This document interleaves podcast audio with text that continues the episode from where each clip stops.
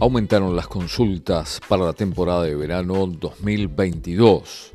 Hasta ahora las reservas están en en torno del 10% y en el balneario La Pedrera se notó un incremento de alquiler de viviendas para la temporada de verano en el sector informal, dijo Robert Caballero, integrante de la Corporación Rochense de Turismo. Yo creo que lo que, está pasando en la pedrera es lo que lamentablemente viene pasando últimamente todos los años, que es el tema de la informalidad.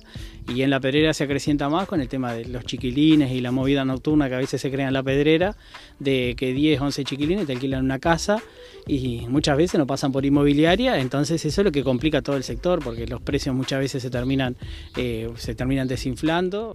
Uruguay está más caro entre un 30 y un 40% comparando con la Argentina. A ellos todo lo que es Uruguay les significa entre un 30, 35 o hasta un 40% más caro. Entonces eh, es algo que tenemos que, juntarnos todos y empezar a idear y trazar una ruta de trabajo para ver cómo podemos solucionar eso porque eh, es algo que nos va a atacar y va a ser fuerte eh, por la coyuntura que estamos viviendo. Porque además no nos podemos olvidar que al uruguayo el verano pasado nosotros estaba obligado a veranear acá si quería salir a algún lado este año eh, va a tener la posibilidad de salir afuera. ¿Cuál sería el porcentaje hasta ahora entonces de reservas para enero?